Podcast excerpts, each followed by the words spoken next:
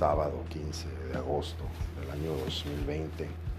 Estamos en la tercera edición de Los Chuladitos en este día a través de Spotify y su app estrella Anchor, en la cual le traigo parte de las noticias desde el jueves hasta el día de hoy. Un escandalazo que sucedió el día jueves, pero pues no por ser un día tan alejado va a dejar de tener relevancia. Es de, gran gusto para mí llevarle esa noticia. Resulta que el día jueves, en la edición del secretario de Educación Pública, no sin antes mandar un saludo a todos los brasileiros que nos escuchan, allá los Aussie también en Australia, nuestros, la pochada también de Estados Unidos, los mexicanos, también un gran saludo, los salvadoreños, nicaragüenses, los catrachos en Costa Rica. Muchas, muchas gracias por su amable escucha, por permitirnos acompañarle unos, unos cuantos minutos en esta eh, situación tomar las noticias, proyectarlas al pasado y después con eso deducir nuestro futuro. Después de mandar un saludo a esas naciones que nos hacen el grandísimo favor de, sintonizarnos y que al respecto no hay un beneficio económico, es por únicamente tener un espacio de reflexión, algo que que tengamos muy propio de, dar nuestros dones y nuestros dotes, estar juntos. El día jueves, en, la hora, en el horario del Pacífico, el secretario de Educación al respecto de que van a empezar las clases el día 24 de agosto, eh, él está insistiendo, está muy firme con eso, igual que el presidente, de que los niños tienen que estar preparados y también dice que deben estar preparados con sus útiles escolares, así como eh, sus uniformes, aunque no es obligatorio, pero lo están pidiendo. Entonces, mucho ojo porque pues se van a pedir evidencias al respecto, se van a pedir fotografías, se van a pedir video y, y obvio, este, el que no lo cumpla pues se va a sentir un poquito mal. Y van a empezar a despotricar y que no vale y que no es justo y, ya sabemos lo que nos toca, así que hay que estar preparados en, el aspecto, también nosotros los, los docentes. Entonces, entrando a la materia de la noticia, que ya van tres veces que le doy así una entradita y no pasamos, nuestro secretario de Educación se presenta con un sequito, no, no va él solito. Pero pues ya sabe usted eso de, la equidad de género, que, cansado, que, que hartazgo de, que los niños, las niñas, los maestros, las maestras, qué necesidad de, eso. Y, desgraciadamente al respecto, eh, antes de que se me olvide, al estar viendo el, desarrollo de su conferencia, de, su show de, la equidad de género, el Infonavit sacó un comercial, no me lo va usted a creer, que dice, tú puedes tramitar tu vivienda para vivir ahí con quien tú quieras y son dos tipos tomándose de la mano y a ratitos de la cintura. E, este, que qué clase de mensaje nos está dando la, la Secretaría de Educación. Eh, mis respetos, mis respetos, pero honestamente no es algo que, que se pueda mezclar. Eh, ya nos está avisando sobre lo que se va a tratar y lo que, lo que tendríamos que hacer con los niños. Eh, discúlpeme, pero yo a los niños no les voy a decir que ni que se exploren ni, ni, que, ni que traten de argumentar eso, este, no, para nada. Eh, vamos a ocupar el pin parental al respecto. Y volviendo a la noticia, el, punto principal aquí es de que estaba, pero con todo. Y obvio, las personas que están alrededor muy atentos a ver si después de, decir las maestras, decía los maestros, ¿no? la coreografía de, hablar, la oratoria.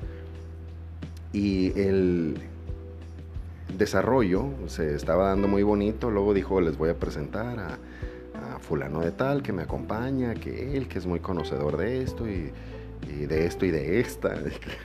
es un espectáculo el, show de la equidad de género. Y, a mí créame que me hierve la sangre cada vez que oigo eso. pero pues me corresponde estar atento porque pues soy docente y debo de manejar ese tipo de contenido también. Entonces él lo presentó y pues ya traían los dos su show y su show, ah, ¿no? Que, que, él y que ella, y que, jugando todas las palabritas eh, más intenso que nunca. Y después de eso presentaron a, una maestra eh, que llevaba también su desarrollo, ¿no? Y, y que, opinaba ella de Aprende en Casa Uno y la maestra sin tapujos sacó una hoja y, empezó a decir su discurso y su discursa, ¿no? Este, ese, eh, ay, Dios mío, ese eh, tan cansado estilo de, hablar, de desarrollar la equidad de género en, la, en el habla. Este, que como que si no lo haces no estás bien. Este, ¿Para qué se inventó el plural? Pues este,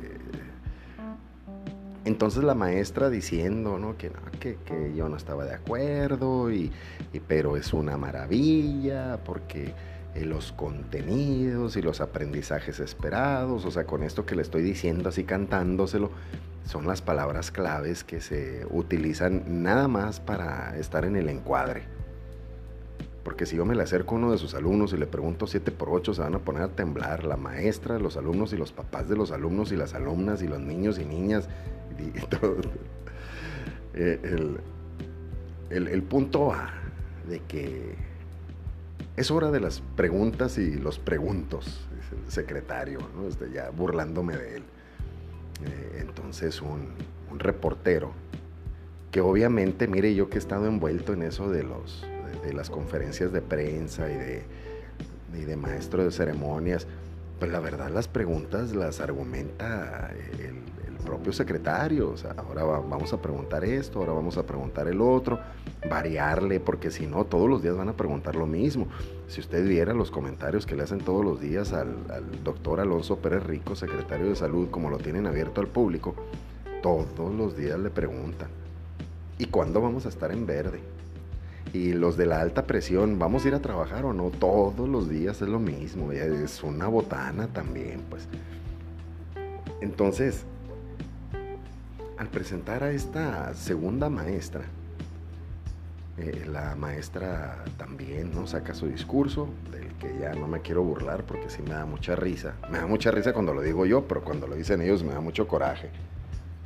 Y todo quedó muy bien, entonces es hora de las preguntas y, respuestas. Porque no dice eso, es hora de las preguntas, dice es hora de las preguntas y respuestas. Entonces ya, ya lo traemos todo preparado, ¿no? Ya, ya, ahí mismo viene la malicia, ya está implícito.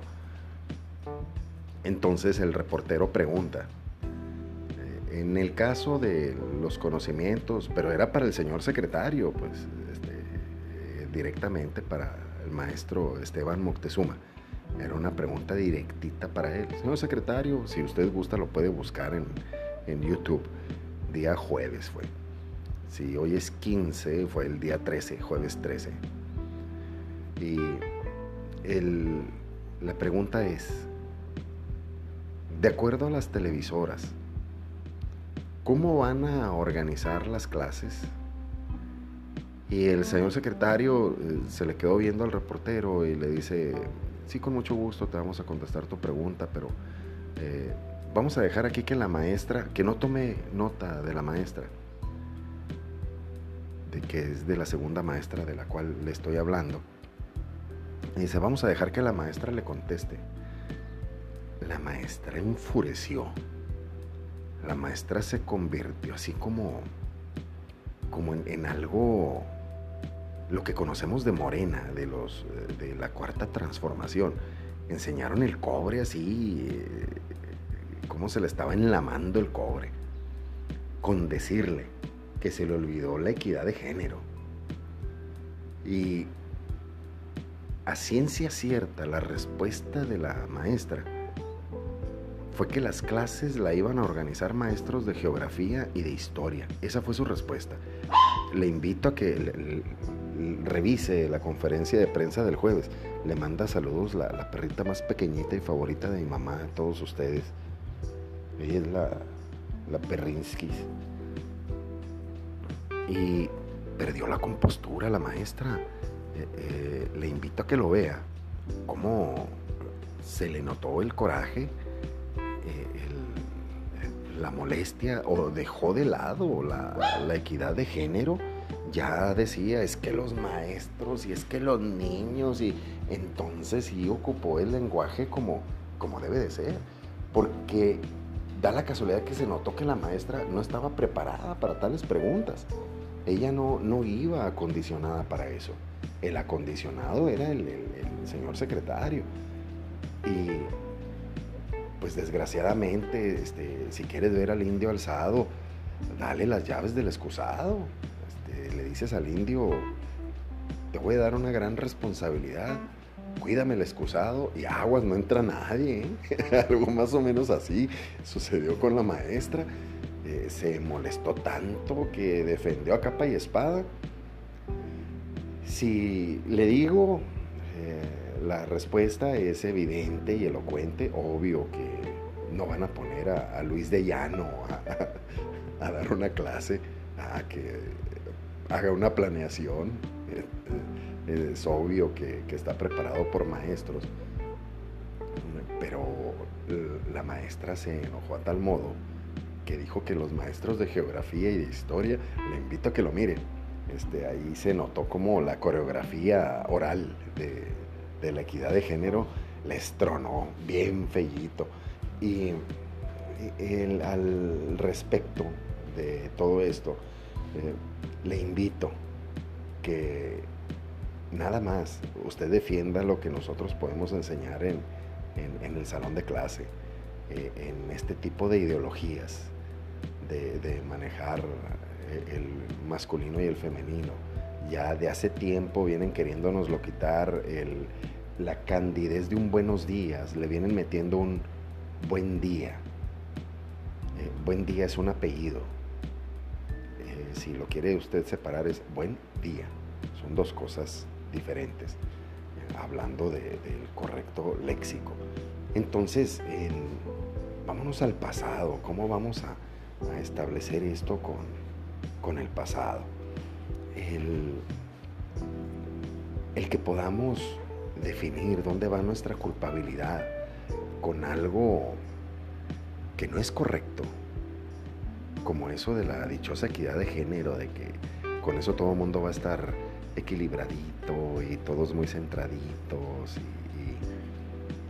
y, y vámonos al tiempo de los fariseos. Estos pensaron que todo iba a seguir así recto y le hacían preguntas a Jesús tan, tan evidentes como si, a ver, el sábado, el día de hoy, ¿no? Este que es el, día del Señor, ¿puedo dar un paso? Pues es, obvio que, que, tenían ellos un límite. Entonces empezaron a culpar a Jesús de todo, pero Jesús con esas respuestas elocuentes y, sobrias al mundo, le, le dijo lo que era en su momento. Entonces, el sábado usted tiene que realizar las mismas cosas de cualquier otro día. Y el domingo, usted tiene que darle ese día al Señor, porque ese día es el día de su resurrección. El día de que lo encaran también, como muchas veces los fariseos, lo acusaron de que él estaba alertando a la gente para que no pagara impuestos o sea, en contra del gobierno. Y al mostrar la moneda, dice, ¿de quién es ese rostro? Y le contestaron del César. Pues entonces al César darle lo que es del César y a Dios lo que le pertenece a Dios. ¿Y que le pertenece a Dios? Todo tu cuerpo, toda tu mente, toda tu boca, todo tu corazón. Primer mandamiento dice, amarás a Dios sobre todas las cosas, pero viene acompañado. Y al prójimo como a ti mismo. Eso no quiere decir que no se puedan enojar, claro que se pueden enojar, claro que hay un, un, respecto, un momento de, de debatir, pero no al grado de que te cause daño y de que ya no puedas perdonar. Y esta gente es lo que tiene. Están un poquito enfermos de poder. Vieron que Jesús les iba a quitar los privilegios y en efecto se los quitó para darle a Dios lo que le pertenece a Dios. Cuando Jesús con ese lazo sacó de la casa de Dios a esos vendedores, a lo mejor los del gobierno deberían de estar espantados que el día que despertemos los católicos, los vamos a poner en su lugar porque le vamos a dar a Dios lo que le pertenece. A Dios le pertenece toda nuestra dignidad, toda nuestra humanidad. Porque ellos salen en la tele o en redes sociales, no nos engañan, ni tampoco nos, nos complican la vida. Recuerda ese primer mandamiento. Amarás a Dios, tu Dios, toda tu alma, por sobre todas las cosas, y a tu prójimo como a ti mismo. Así que oremos por nuestro presidente, por nuestro secretario, por esas maestras que estuvieron ahí eh, participando de ese circo.